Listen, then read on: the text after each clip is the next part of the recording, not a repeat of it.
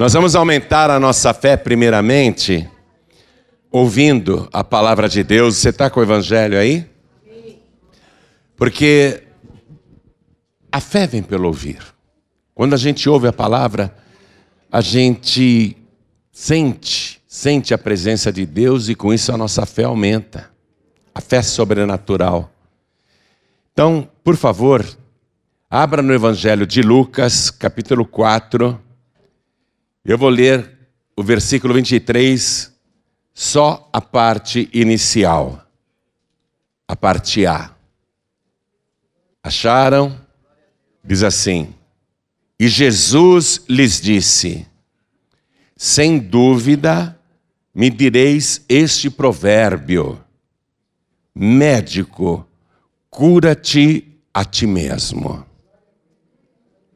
Amém? Só a parte A. Eu só quero o provérbio. Vou ler de novo.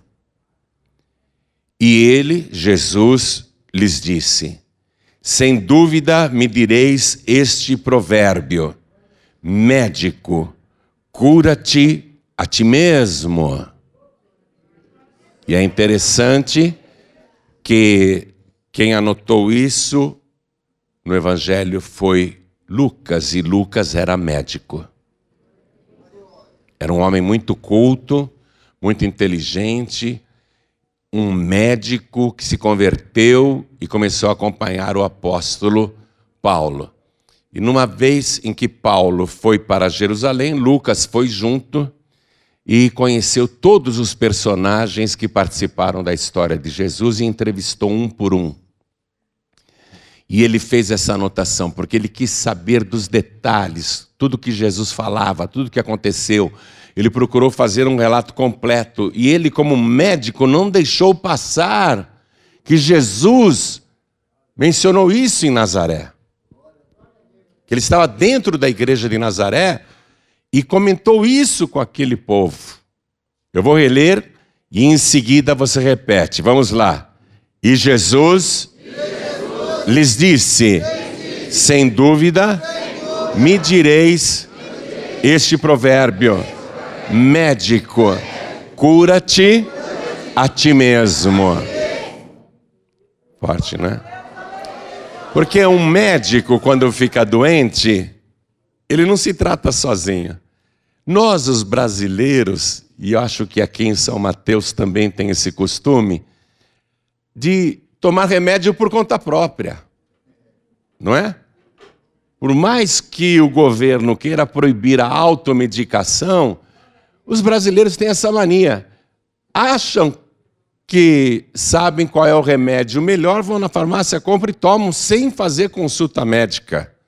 Mas um médico, quando fica doente, apesar dele conhecer bem o funcionamento do corpo humano e ter estudado para isso, ele não se automedica, não. O médico vai procurar um outro médico, porque ele não toma o próprio remédio. E Jesus, você sabe, ele é o médico dos médicos, não é? Ele mesmo diz: Eu sou o Senhor que te sara. Então, ele está dizendo: Vocês vão falar isso para mim. Vai chegar um dia em que vocês vão me dizer esse ditado, esse provérbio: médico, cura-te a ti mesmo. Quem acredita que Jesus disse isso? Levante a mão. Quem acredita? Eu também creio, eu creio. E ele tinha um propósito ao dizer isso, e graças a Deus que o médico Lucas anotou esse detalhe, graças a Deus. Porque isso que ele fez aqui é uma profecia. Ó, sem dúvida, me direis, ele está falando que no futuro vocês vão me falar isso. Médico, cura-te a ti mesmo. Você crê nessa palavra? Então dê para ela a melhor salva de palmas de toda a sua vida, a melhor que já se ouviu em São Mateus. Enquanto você aplaude, levanta os teus olhos e dá glória a Deus. Abre a boca e diga glória ao teu nome, Senhor. Isso, continua, que coisa linda. Você que está assistindo pela TV ou ouvindo pela rádio ou pelo youtube.com/barra Junte-se a nós aqui em São Mateus, São Paulo, Brasil. Dá glória a Deus também. Continua, continua. Pai, que coisa linda. Abre o céu para receber todo este louvor. E sobre cada vida que te exalta, derrama a tua bênção, a tua virtude, o teu poder. Agora, Pai, a tua palavra vai ser pregada. Essa multidão não veio aqui para escutar homem algum, todos querem ouvir o Senhor falar. Então, vem com teu espírito, tome a boca do pregador, tome os lábios do mensageiro, envia a tua palavra com poder e autoridade, e que a tua palavra vá, percorra toda a terra e prospere naquilo para o qual está sendo enviada, em nome do Senhor Jesus. Diga amém, Jesus. Quem tiver lugar pode sentar, por favor. A fama de Jesus estava crescendo, porque depois do seu batismo, lá nas águas do Rio Jordão, ele voltou para Galiléia e no caminho foi expulsando demônios, foi curando doentes, foi libertando os oprimidos. E ele começa a fazer coisas extraordinárias, mas ele resolve ir lá na Galiléia para o vilarejo, para a cidadezinha onde ele cresceu. E ele vai na igreja que ele frequentava desde menino, desde criança.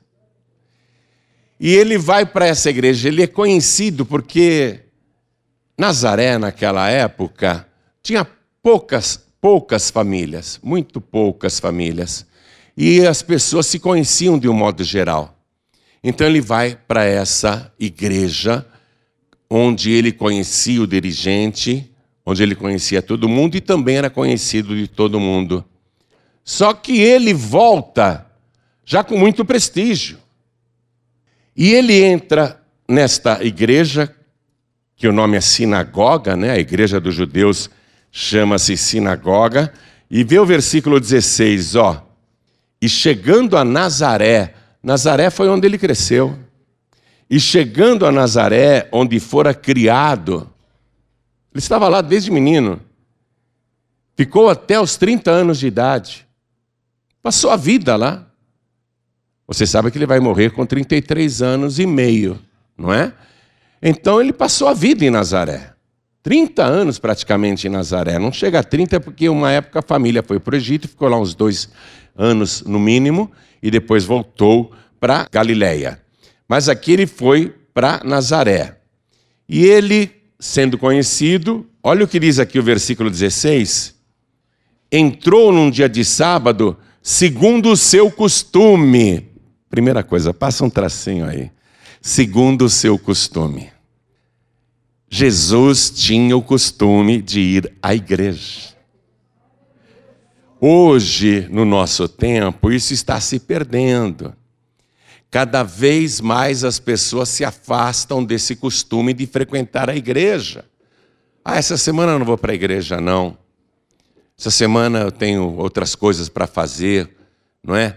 A pessoa hoje está perdendo esse costume de estar na igreja como lugar para buscar a Deus. E Jesus não vai lá para buscar a Deus, porque Ele é o próprio Deus.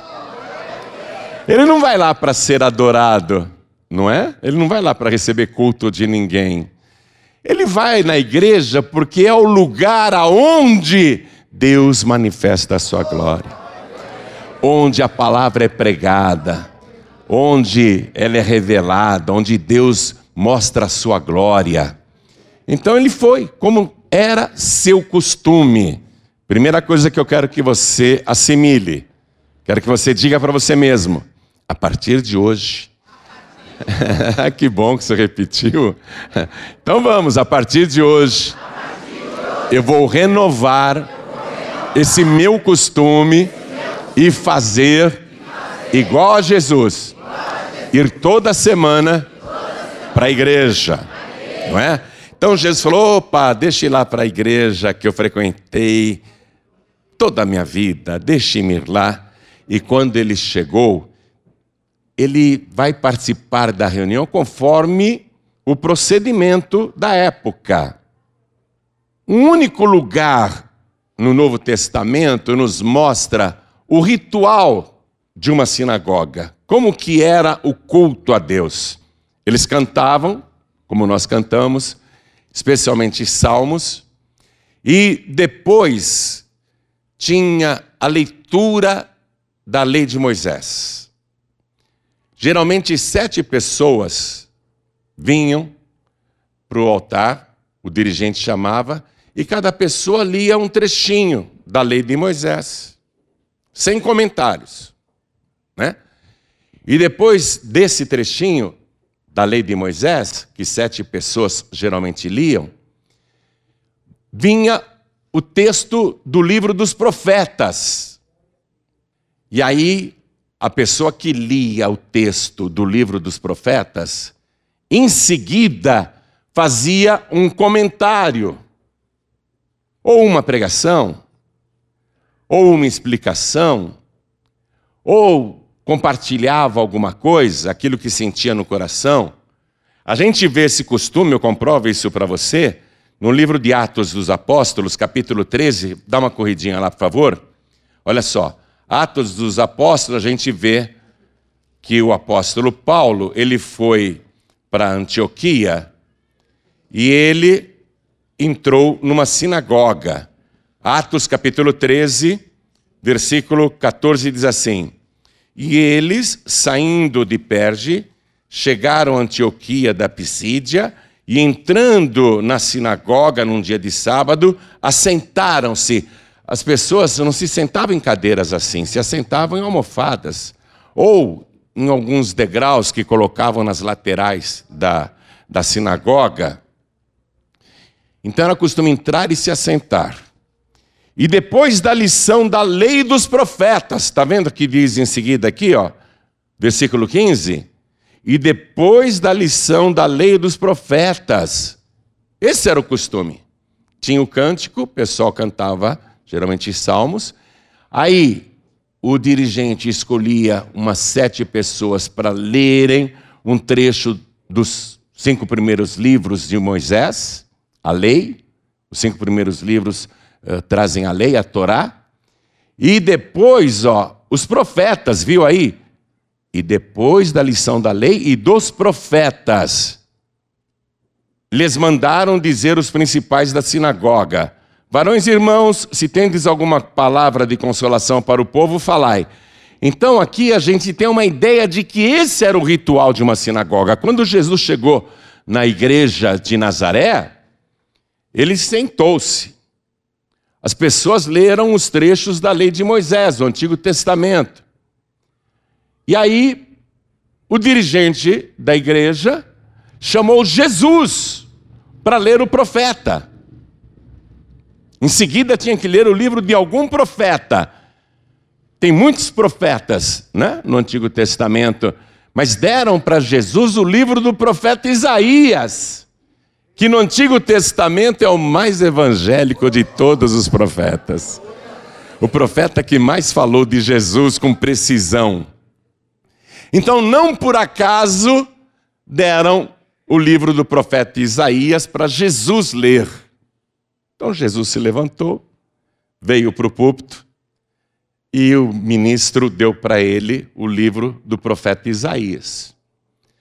O livro não era assim como nós estamos vendo, tá? Sabe? O livro não era desse jeito. E também não era dividido por capítulos e versículos. Os livros da Bíblia antigamente eram rolos. Rolos que a pessoa, para ler, ela enrolava de um lado e desenrolava do outro. Ela ficava assim, com os dois rolos e ficava lendo. Então, para achar qualquer passagem bíblica era um sufoco. Imagine, eu quero um versículo que está no fim do livro do profeta Isaías. Eu vou ter que desenrolar todo o livro só nessa procura, a reunião acabou. não é? Porque não tinha capítulo, não tinha versículo, era difícil achar um texto. Ah, eu quero falar sobre tal coisa. Não, o livro foi dado na tua mão, você vai abrir e vai ler aonde caiu. Era assim a coisa. O ministro dava o rolo do profeta, leia. Aí a pessoa abria, onde caiu, ela lia. E depois tinha que comentar, tinha que ensinar. Olha só, você está entendendo o que aconteceu lá na igreja de Nazaré? Na sinagoga? Jesus recebe o livro, o rolo, o rolo enorme, um rolo gigantesco. Ele recebe o rolo do profeta Isaías, não para ele o livro do profeta Isaías. Mas Deus está no controle. Aliás, essa palavra que está vindo para você é Deus que está te mandando também. Você não queria ouvir Deus falar? Então essa palavra é para você. Continuamos aqui lendo o seguinte, versículo 17. E foi-lhe dado o livro do profeta Isaías. Jesus não falou, por favor, me dá o livro do profeta Isaías aí. Não, não, esse é do Ezequiel. Não, não, eu quero do Isaías. Não, não, esse é do Jeremias. Eu não quero do Jeremias, eu quero o do Isaías. Não, deram para Jesus o rolo do profeta Isaías. Enorme, enorme. E quando abriu o livro, quando abriu o livro foi como se a boca de Deus se abrisse naquela hora. E quando abriu o livro, achou o lugar em que estava escrito, que na nossa Bíblia é o capítulo 61 de Isaías. Imagina, rolos enormes nas mãos do Senhor Jesus, ele abre e cai no que para nós é o capítulo 61, ou seja, lá no fim do rolo. Como eles leem da esquerda para a direita, não é?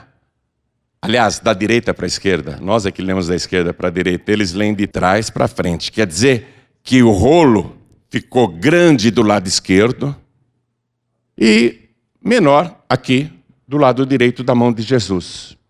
E ele, com aquele peso na mão esquerda, quase no fim do livro do profeta Isaías, ele lê o seguinte. Ele lê o seguinte: O Espírito do Senhor é sobre mim, pois que me ungiu para evangelizar os pobres, enviou-me a curar os quebrantados do coração, a apregoar liberdade aos cativos e dar vista aos cegos, a pôr em liberdade os oprimidos e anunciar o ano aceitável do Senhor. E cerrando o livro, quer dizer, fechando o livro e tornando a dá-lo ao ministro, assentou-se. Porque esse era o costume. Depois que a pessoa lia o livro do profeta, ela se assentava para ensinar. Não pregava de pé que nem a gente aqui. Eles pregavam sentados. Aí Jesus assentou-se e está todo mundo olhando para ele, esperando o comentário. Tem um suspense no ar. O que é que Jesus vai pregar? O que é que ele vai nos revelar? Qual é o comentário? O que Deus colocou no coração de Jesus, o carpinteiro?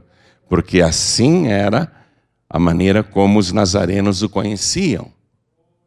Mas antes de dizer o que Jesus falou e que está todo mundo prendendo a respiração para ouvir lá em Nazaré, dentro da igreja, quero comentar isso. Ó. O Espírito do Senhor é sobre mim. Essa profecia do livro de Isaías se refere ao Messias. O Messias quando chegasse, ele estava sendo aguardado desde Isaías há pelo menos 700 anos. Quando ele chegasse, ele teria poder para fazer coisas que nunca ninguém fez, nem Moisés. O Espírito do Senhor é sobre mim, pois que me ungiu para evangelizar os pobres. Ele destaca primeiramente isso, a evangelização dos pobres a pregação da salvação para os desafortunados, os desvalidos, aqueles que não tinham acesso ao estudo, porque somente a elite estudava a palavra de Deus a maioria das pessoas era analfabeta, não tinham acesso ao conhecimento da palavra. Os pobres, os miseráveis, os mendigos, os desvalidos, eles não tinham acesso à revelação de Deus que está na Sua palavra. E porque também era uma dificuldade, a Bíblia não era assim prática como essa que você tem na mão. Não era pequenininha assim, ó, que nem a gente pega o livro Jesus. Aqui tem 454 páginas e você carrega no bolso. A gente distribui isso aos milhares no Brasil e em outros lugares do mundo. Mas, na época de Jesus, os pobres não tinham essa facilidade e nem acesso a um livro dessa maneira. Como é que os pobres iam ficar carregando rolos da Bíblia? Que eram privilégios dos escribas, fariseus e os saduceus e os estudiosos. Os pobres não tinham acesso à palavra de Deus, escute isso. Quem está trazendo acesso à palavra de Deus é o nosso Senhor e Salvador Jesus Cristo. E ele vem dizendo: Conhecereis a verdade, e a verdade vos libertará. Então, o primeiro sinal que ele declara aqui na palavra, que o evangelho vai ser pregado para os pobres. Isso é inédito naquela época. Peraí, os pobres vão conhecer a palavra? Os pobres vão ter acesso aos mistérios de Deus. Isso não é para qualquer um, não. Só o Messias vai fazer isso, vai conseguir pregar e dar a palavra para os pobres. E por que, que o Messias vai conseguir fazer isso? Eu e você sabemos. A palavra era inacessível, mas porque só o Messias iria conseguir fazer isso? Porque ele é a própria palavra de Deus. Quem tem Jesus tem a palavra de Deus. No princípio era o Verbo, e o Verbo estava com Deus, e o Verbo era Deus. E Apocalipse está escrito, e na sua veste, na sua coxa, tem escrito este nome: Rei dos Reis e Senhor dos Senhores, e o nome pelo qual ele se chama é a Palavra de Deus. Então ele iria levar a palavra para os pobres. Você não tem noção de que revolução seria isso. Me ungiu para evangelizar os pobres. Os pobres não tinham acesso nem às áreas mais nobres do templo. Nas sinagogas, os pobres ficavam nos piores lugares, os mais distantes. Cegos, então, nem entravam na igreja, eles não permitiam. E se entrasse, ficaria lá no fundo. Coxos, aleijados, mudos. Não tinha esse acesso, não. Nem na igreja, nem na sinagoga. Então já começou aqui uma característica pura do Senhor Jesus: a pregação do Evangelho aos pobres. Ungido para isso. Aliás, hoje nós vamos ungir você, viu? Viu? Tem bastante azeite. Posso dar um banho de azeite no povo? então nós vamos se ungir com azeite também, tá bom? Ó. Segundo lugar, enviou-me a curar os quebrantados do coração. Quebrantado do coração é aquela pessoa com depressão com o coração abatido, com o coração caído, coração desanimado, coração sem forças, sem vontade de viver. Hoje a palavra quebrantado, ela para os evangélicos até tem um sentido um pouco mais assim, vamos dizer, artístico, elaborado, né? Ah, o coração dele é quebrantável, o coração dela é quebrantável, é um coração mole, é um coração trabalhável, não é? Mas não é isso, quebrantado de coração aqui que Jesus vai curar, não é quem tem um coração trabalhável, um coração mole, um coração bom, um coração macio, um coração receptivo. Curar os quebrantados de coração são as pessoas que estão abatidas, caídas, sem vontade de viver. A pessoa quer morrer, A vida para ela é um fardo pesado. E eu sei que eu estou falando isso e há pessoas aqui com o coração quebrantado. Atenção, eu não sei se você é rico ou se você é pobre, mas o Evangelho está sendo pregado a você, e a primeira promessa do Senhor Jesus é que hoje Ele vai curar esse teu coração quebrantado, Ele vai tirar de você essa depressão, Ele vai arrancar essa tristeza, Ele vai tirar a vontade de morrer. A partir de hoje, nunca mais você vai pensar em suicídio, porque o Espírito de Deus está sobre a tua vida. E o Espírito é o Santo de Deus. Jesus é o Santo de Deus. Ó, oh, pode dizer adeus aos calmantes, aos remédios de tarja preta.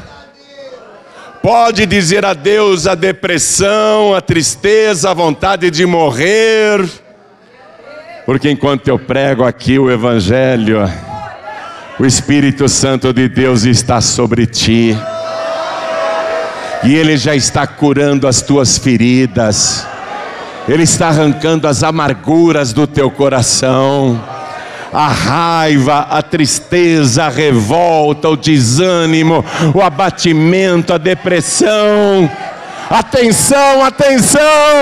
A tua cura já começou!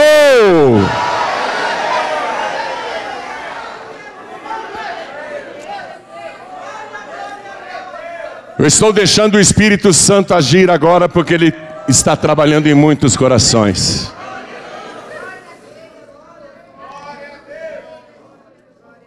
A pregoar liberdade aos cativos a pregoar liberdade aos cativos. Aqui na escravidão humana, não, como houve no Brasil e em outros lugares do mundo. É escravidão espiritual. Pessoas que estão aprisionadas num jugo com Satanás e não conseguem se libertar sozinhas. Pessoa não consegue largar, por exemplo, o vício do crack. Está presa a pessoa não consegue se libertar da bebida, está aprisionada pelo diabo. Não vou nunca mais beber, que vergonha, eu quebro tudo, eu xingo, eu bato nas pessoas, eu não vou mais beber, eu prometo, eu prometo. Quando menos espera, está de novo no balcão do bar, ou de novo pegando a cachaça em casa mesmo que a esposa e os filhos escondam, ele dá um jeito de achar. O diabo faz achar, porque é um prisioneiro. Pessoas aprisionadas por entidades malignas que amarram a vida da pessoa e não deixam ela progredir, ir para frente, realizar os sonhos. O diabo aprisiona a pessoa numa situação que ela não consegue sair sozinha. E mais, ele prometeu apregoar liberdade aos cativos, aos que estão aprisionados por doenças, doenças espirituais, doenças causadas por Satanás, doenças causadas por espíritos de enfermidades, doenças misteriosas que não aparecem nem em exames, nem em chapas, mas que a pessoa sofre como se fosse uma doença física. E eu estou me lembrando aqui que numa outra sinagoga, numa outra igreja em que Jesus foi pregar, ele foi naquela igreja, como era seu costume. Se ele estivesse em outro lugar, mesmo assim ele ia para a igreja, era seu costume toda semana ir para a igreja. E tinha lá uma mulher que andava encurvada há 18 anos, ela tinha pedido oração não sei quantas vezes para o rabino, para o ministro da sinagoga, tadinha, 18 anos andando encurvada, ela foi envelhecendo e não conseguia se endireitar de jeito nenhum, ela só via os próprios pés. E Jesus estava naquela igreja e ele veio para libertar os cativos. Aquela mulher estava presa há 18 anos. Aí Jesus disse: mulher, vem para frente. E ela veio. porque antes ela ficava lá no fundo. Ela não tinha acesso aos lugares mais nobres da igreja, aos lugares de destaque. Mulher, vem aqui na frente. Aí ela veio, ela não conseguia nem ver o rosto de Jesus.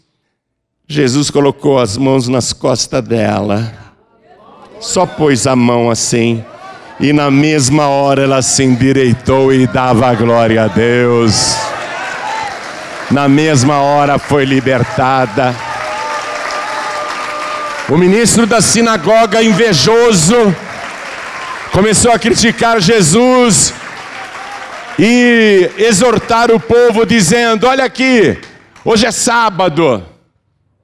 Se vocês querem ser curados, venham durante a semana, não em dia de sábado, que é dia de a gente estudar a palavra, a lei e os profetas.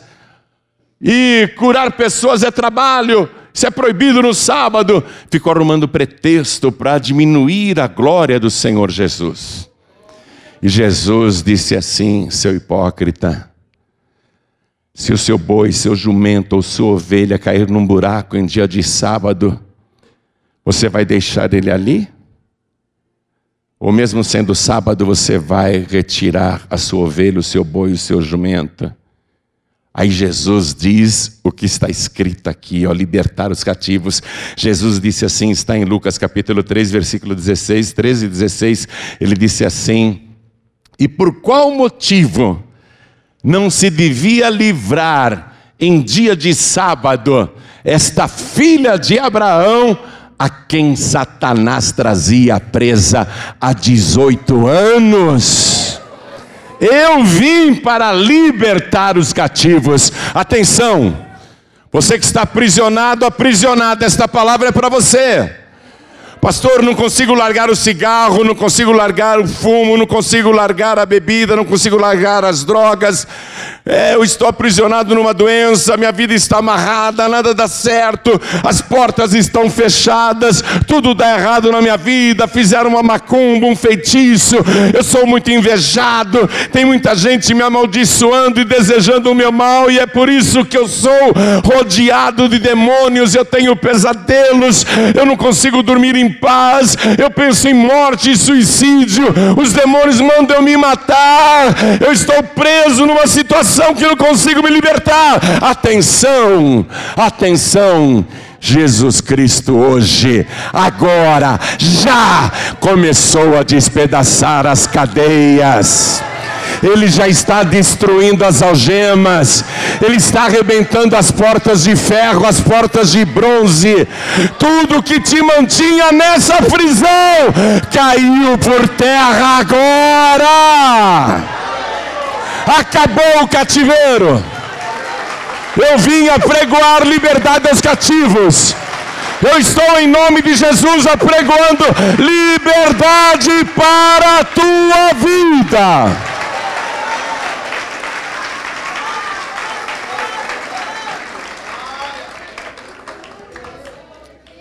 a pôr em liberdade os oprimidos e anunciar o ano aceitável do Senhor.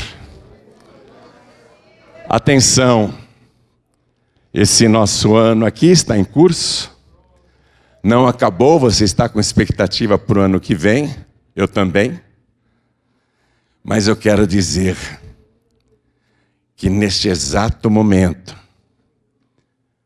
Deus está anunciando para você um ano novo. Agora, já. Um ano novo. O ano aceitável do Senhor significa o ano do favor de Deus. Quer receber essa palavra? O ano não acabou e o ano novo não começou. Mas para você que crê nessa palavra, o próprio Senhor Jesus está anunciando um novo ano para você. Começa agora, começa já. Um ano novo para você. Um ano cheio do favor de Deus para a sua vida. O ano aceitável do Senhor. Quem está tomando posse, diga glória a Deus. Oh glória, então aplaude ao Senhor. Diga a partir de agora eu vou viver um ano novo, o ano do favor de Deus.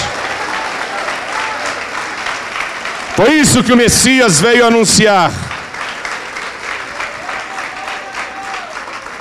E eu, como sou discípulo dele, venho anunciar para você isso e para quem está assistindo pela TV e ouvindo pela rádio, eu vim anunciar isso para você. Tomou posse de tudo isso? Só Ele pode fazer isso. Aí Jesus, como eu te disse, após ler, ele fechou o livro, entregou para o ministro e sentou-se, porque a pregação era com a pessoa sentada. Ele sentou-se. Posso sentar aqui? Ele não sentou numa cadeira bonita assim, não. Mas ele sentou-se. Prende a tua respiração. Prende o ar aí. Todos estavam assim. O que é que Jesus vai falar agora? O que é que ele vai dizer nesse momento? Qual é a palavra revelada? O que é que Deus, Yahvé, o Todo-Poderoso, colocou no coração de Jesus, o carpinteiro? O que é que ele vai falar? Foi isso mesmo, ele ficou olhando para todo mundo e todo mundo olhando para ele. Um suspense, uma expectativa. E ele diz: hoje, diga hoje. Tudo que você ouviu é hoje, tá? Tudo que você ouviu aqui é hoje, amém? Quem está ouvindo pela TV, tudo que você assistiu e pelo rádio ouviu é hoje, tá? Hoje, disse Jesus. Cumpriu-se, cumpriu-se, diga cumpriu-se. Esta palavra aos seus ouvidos. Diga eu tomo posse. Esta palavra se cumpriu na minha vida tudo que eu ouvi aqui, hoje, hoje, hoje, já, agora, se cumpriu na tua vida.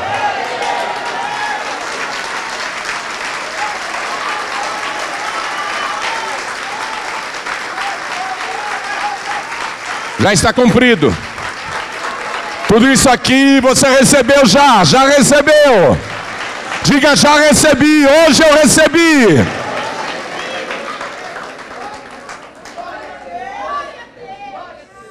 Quando ele disse essas palavras, as pessoas ficaram chocadas. Espera aí. Sabemos, nós que estudamos a lei e os profetas, que esta profecia se refere ao Messias, o ungido, o Cristo. E o ungido é o Rei dos Reis. É o Rei eterno profetizado na palavra.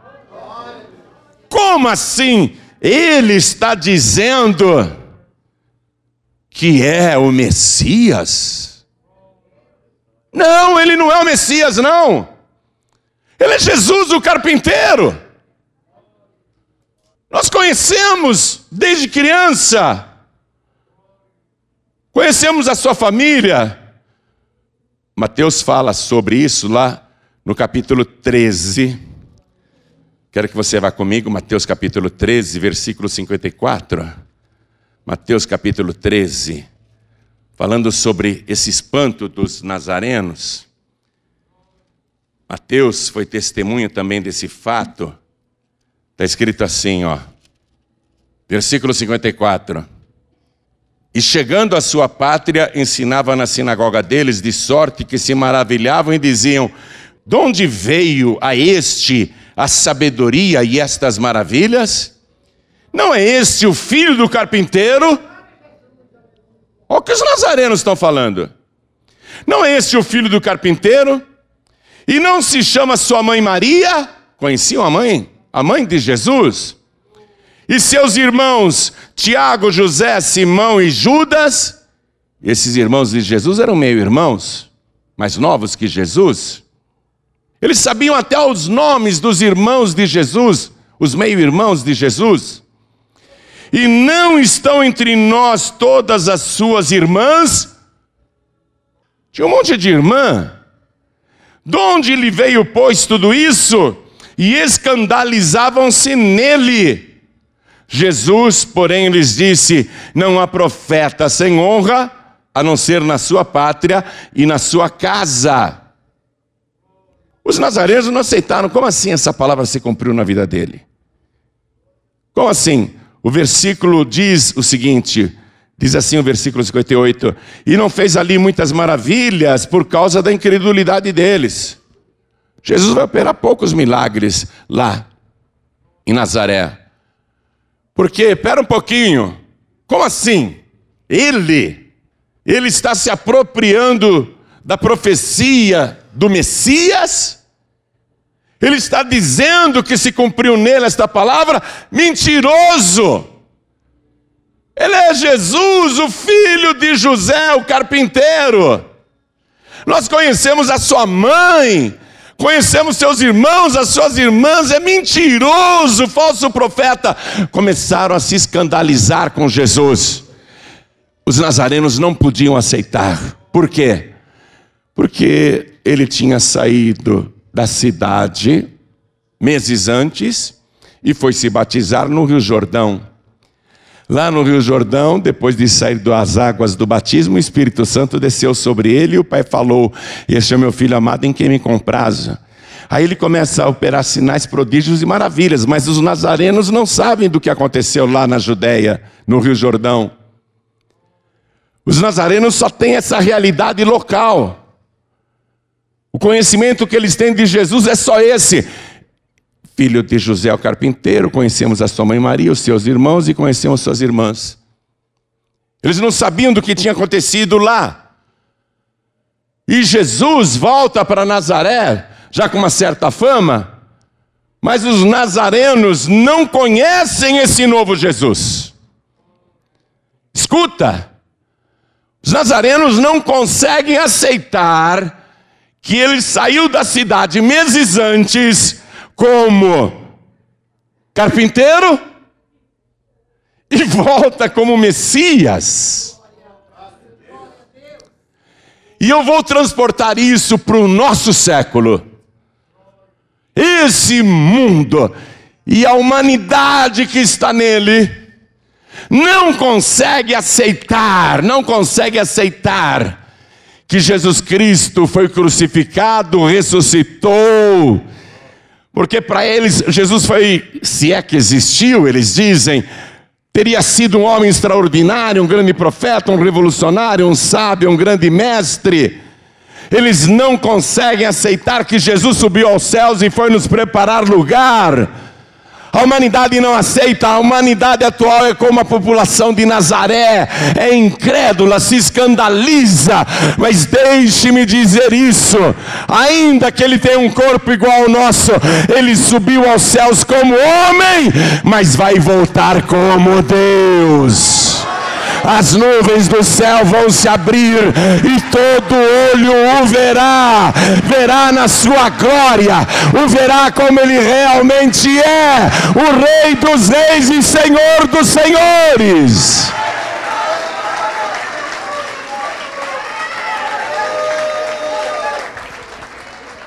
Os nazarenos se escandalizaram em Jesus. Não acreditamos. Vamos matá-lo por blasfêmia. Decidiram matar Jesus por blasfêmia. Foi aí que Jesus disse: Certamente um dia me direis esse ditado: Médico, cura-te a ti mesmo. E Jesus prega assim: Vocês não estão me aceitando, mas tem gente que vai aceitar. No tempo de Elias, tinha muitas e muitas viúvas passando fome e necessidade. Mas só a viúva de Sarepta de Sidom recebeu a visita de Elias, e a bênção de Deus e a multiplicação do azeite e da farinha. As viúvas de Israel morreram de fome, mas aquela estrangeira foi sustentada porque creu, creu na palavra de Deus. Depois, no tempo de Eliseu, pregou Jesus, e a multidão arrastando ele. No tempo de Eliseu, tinha muitos leprosos em Israel, mas nenhum foi curado, a não ser o estrangeiro Naamã, o sírio, que mergulhou sete vezes no Rio Jordão. Os leprosos de Israel morreram podres, mas aquele estrangeiro foi curado a sua pele ficou igual de um bebê recém-nascido, porque ele creu na palavra de Deus. Vocês não estão me aceitando, mas outros aceitarão. E eles vão arrastando Jesus até o precipício para jogá-lo dali. Eu já estive nesse precipício, é muito alto. Até medo de chegar perto. O guia de Israel fala: Não chega muito perto, não, que se você escorregar, você morre. Levaram Jesus até o barranco ali para jogá-lo lá para baixo. Vamos matá-lo por blasfêmia. Não aceitaram Jesus, mas ele não podia morrer precipitado no abismo, ele não é Satanás. Ele não podia ser apedrejado por blasfêmia.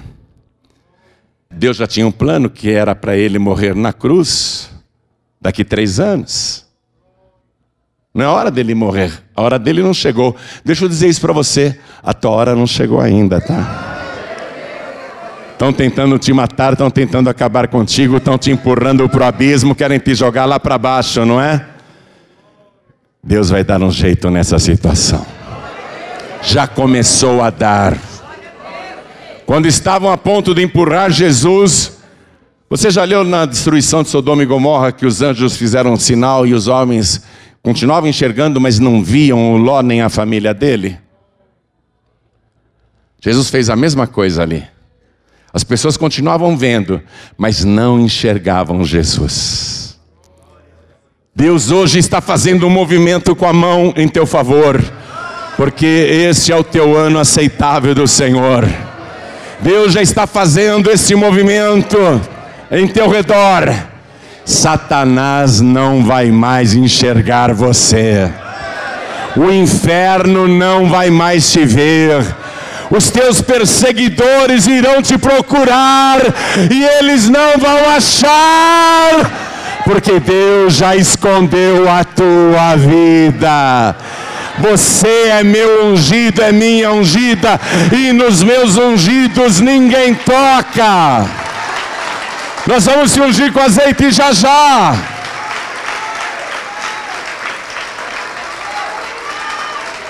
Agora, essa profecia que ele fez aqui, que eu li para você no início da mensagem, eu li no capítulo 4, versículo 23, e eu já vou terminar a mensagem.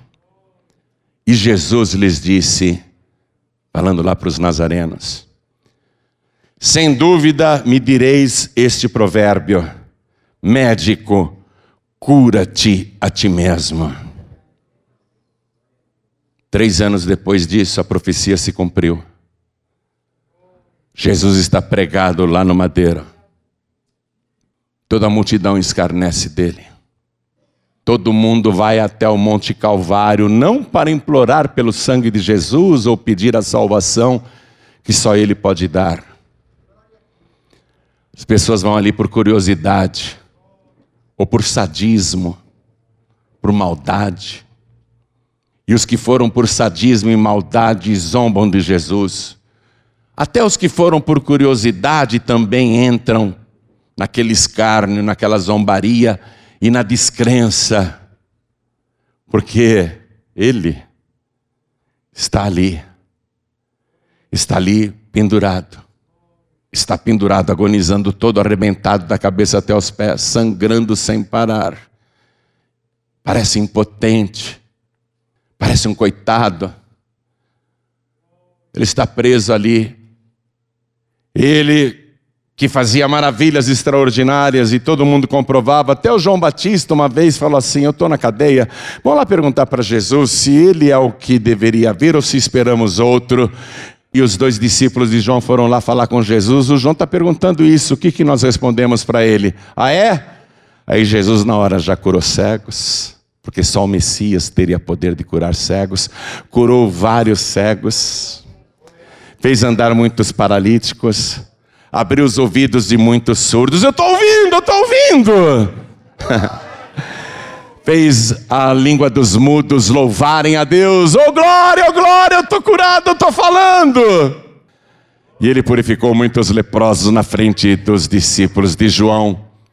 E Jesus disse: Ide lá de volta ao presídio e digam para João o que vocês estão vendo e ouvindo. Digam para João que vocês são testemunhas. Os cegos vêm os coxos andam, os surdos ouvem, os leprosos são purificados, os mortos são ressuscitados. E aos pobres, e aos pobres é pregado o Evangelho. Missão de Jesus: levar o Evangelho e a salvação para os pobres. Digam isso para João. Ele que fez tantos sinais ali na hora para provar que ele é o Messias, agora está lá pendurado na cruz, impotente, indefeso. E as pessoas passando embaixo da cruz e zombando, cuspindo, escarnecendo, rindo. E aí se cumpre essa profecia que ele fez em Nazaré três anos antes. Vá comigo no Evangelho de Mateus. Eu disse para você que eu estou terminando, não disse? Eu estou terminando. Mateus 27.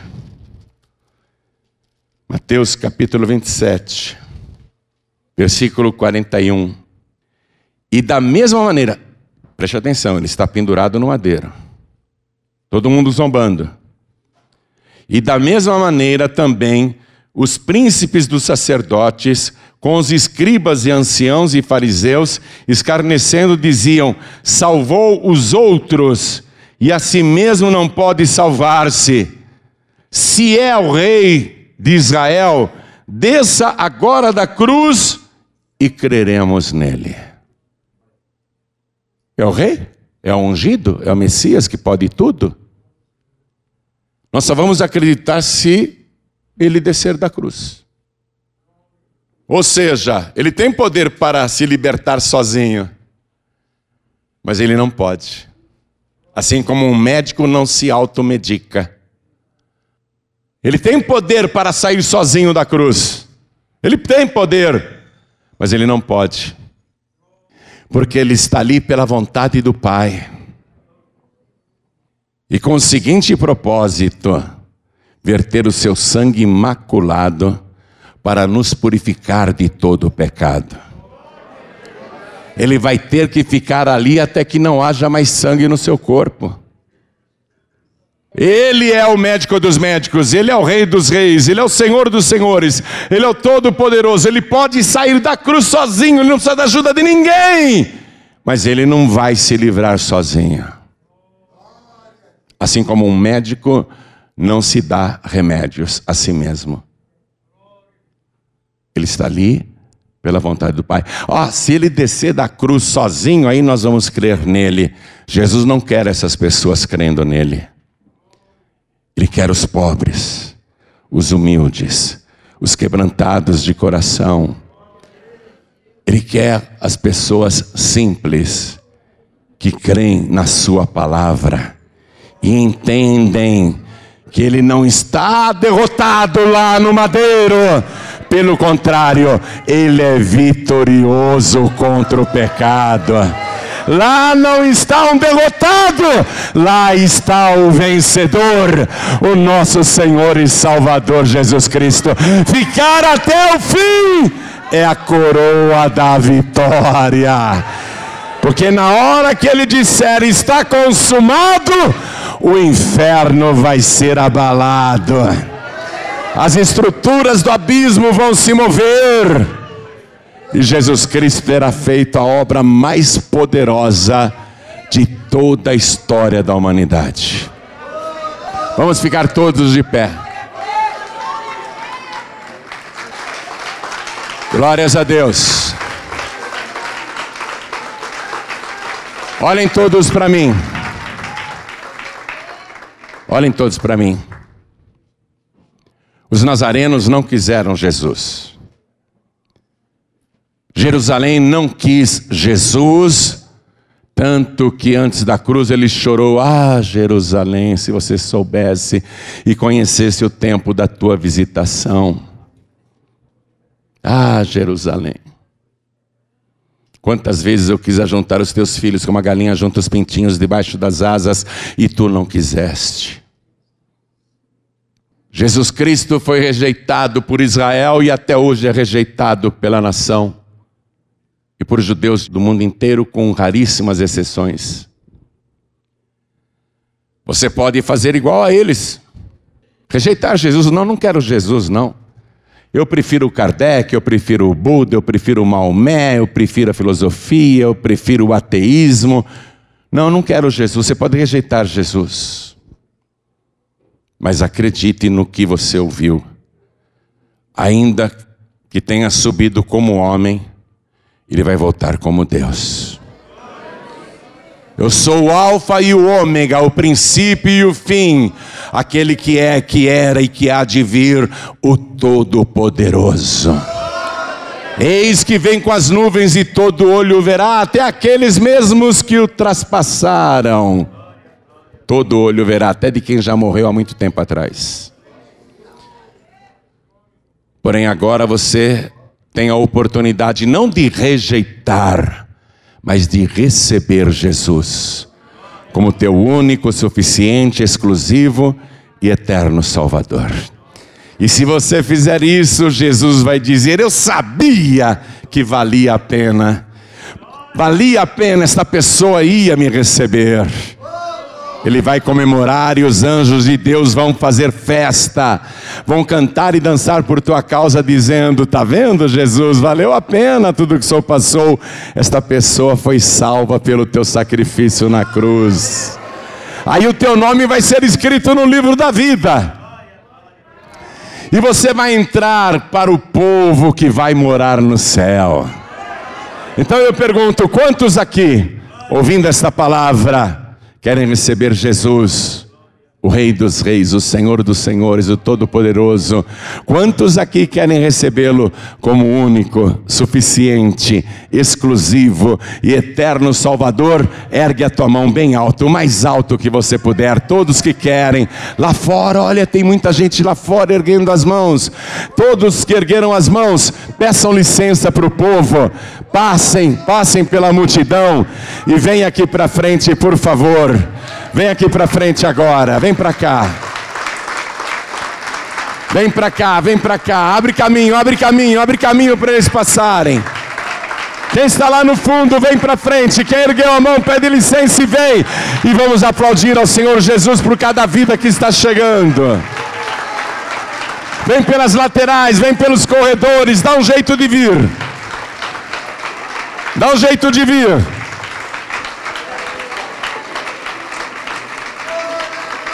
Eu quero, venha, venha, venha, vamos aplaudir mais ao Senhor, está vindo mais. Está sentindo o desejo de vir? Então venha. Jesus está te esperando aqui de braços abertos, vem aqui para frente. Eu quero chamar todos os filhos pródigos Quero chamar todos os filhos pródigos, todos que estão sem igreja e todos que se afastaram. Jesus está voltando, você ouviu a palavra, ela vai se cumprir, ela vai se cumprir. Volta para Jesus antes que ele volte. Vem aqui para frente, filha pródiga, vem aqui para frente, filho pródigo. Pede licença e vem. Vem, todos que estão sem igreja, vem. Vem, vamos voltar para Jesus porque Jesus está voltando. Vem, pede licença e vem. Dá um jeito de vir, vem, vem aqui para frente. Jesus está pregoando o Evangelho para você. Jesus vai curar o teu coração quebrantado. Ele vai libertar a tua vida. Vem aqui para frente. Vem, filho pródigo. Vem, filha pródiga. E vamos aplaudir ao Senhor Jesus. Está vindo mais, está vindo mais. Vem. E quero chamar todos que dizem assim, pastor, eu confesso para o Senhor que eu fui esfriando e fui perdendo o costume de vir na igreja, assim como Jesus tinha esse costume toda semana. Às vezes eu fico semanas sem aparecer, até mais do que semanas. E eu quero ter esse mesmo costume que Jesus tinha, porque ele não precisando ir para a igreja, é aqui que eu quero estar. Eu quero ser renovado nesse meu desejo, eu quero estar firme nesse meu costume, costume de vir para a igreja. Quer? Então vem aqui para frente que nós vamos orar por você. Vem para cá, vem para cá. Isso, vem, vem, vem. Você vai voltar a sentir esse desejo de estar na casa de Deus e falar como Davi dizia: mais vale um dia na tua casa do que mil dias em qualquer outro lugar. Vem aqui para frente, vem para cá, vem para cá. E todos que estavam com o coração quebrantado, nesse sentido que diz a palavra. Pastor, meu coração estava assim, abatido, desanimado, sem vontade de mais nada, com dificuldades para seguir a Jesus e eu quero tomar posse da cura do meu coração, e eu sei que só Ele pode curar o meu coração, para eu ter um novo ânimo, uma nova alegria de viver, uma nova vontade de estar na presença dEle. Quero ter, pastor, uma nova vida esse ano aceitável. Então vem aqui para frente, por favor. Todos que têm o coração quebrantado e querem a cura do coração quebrantado. Quero a cura da minha depressão. Quero a cura da minha tristeza eu quero voltar a ter a alegria da salvação. Quero voltar à alegria de viver. A alegria de estar na presença do Senhor. Vem aqui para frente. Todos que estão com depressão, com tristeza, com angústias, com coração sofrido, abatido, vem para frente. Ele vai curar teu coração. E quero falar com você que está assistindo pela TV. Você que está nos assistindo pela televisão ou ouvindo pela rádio, ou pela Feliz FM em várias capitais do Brasil e fora do Brasil também. Você que pela internet, pelo youtube.com.br está assistindo esta mensagem, quer entregar a vida para Jesus, quer voltar para Jesus, se você quer, se ajoelhe ao lado do teu rádio, ao lado do teu computador, ao lado do teu televisor. E se você estiver em trânsito e não dá para se ajoelhar, está numa condução, está dirigindo, não sei, mas você está ouvindo essa mensagem aí no radinho do celular, no aplicativo do celular, no aplicativo da Feliz FM, você está ouvindo esta mensagem e o Senhor falou contigo e você não tem como se ajoelhar. Todos que não têm como se ajoelhar, coloquem a mão sobre o peito, na altura do coração. E vocês que vieram aqui para frente, vocês que vieram comigo para cá, vamos nos ajoelhar diante do altar e a igreja continue de pé, por favor. Se você não conseguir se ajoelhar, não tem problema. Mas quem conseguir se ajoelhar é bom. Coloque a mão assim sobre o teu peito, na altura do coração, e ore comigo dessa maneira: Meu Deus e meu Pai, meu Deus bendito, meu Deus todo-poderoso, ao contrário dos nazarenos, eu jamais te rejeitarei, eu jamais te deixarei. E eu vim aqui para frente para dizer ao Senhor que eu te recebo como meu único, suficiente, exclusivo e eterno Salvador. Perdoa os meus pecados, apaga o meu passado e escreve o meu nome no teu santo livro, o livro da vida, e me dê agora a cura do meu coração Tira de mim todo abatimento, toda tristeza, toda depressão, toda angústia. Retira de mim toda aflição do meu coração. Cura, meu Deus, o meu coração, porque ele estava quebrantado, mas agora já está curado. E eu tomei posse desta palavra que começou hoje a se cumprir na minha vida. Este é o meu ano aceitável do Senhor, o meu ano favorável. Tudo vai dar certo. O Senhor me libertou, destruiu as cadeias, tirou o jugo do diabo e tira também tudo que me atrapalha, tudo que não presta, retira da minha vida, me liberta agora e seja comigo, Senhor, todos os dias da minha vida e neste momento, junto com o perdão, me dê a alegria da minha salvação, porque eu declaro que o Senhor Jesus é o meu único, suficiente, exclusivo e eterno Salvador para todo sempre. Amém. Você acabou de receber as boas novas do Evangelho através de João Ribe Palharim, um oferecimento dos pregadores do telhado. Participe da reunião de Paz e Vida. Para informações acesse pazevida.org.br. Paz e Vida, lugar de gente feliz e ungida.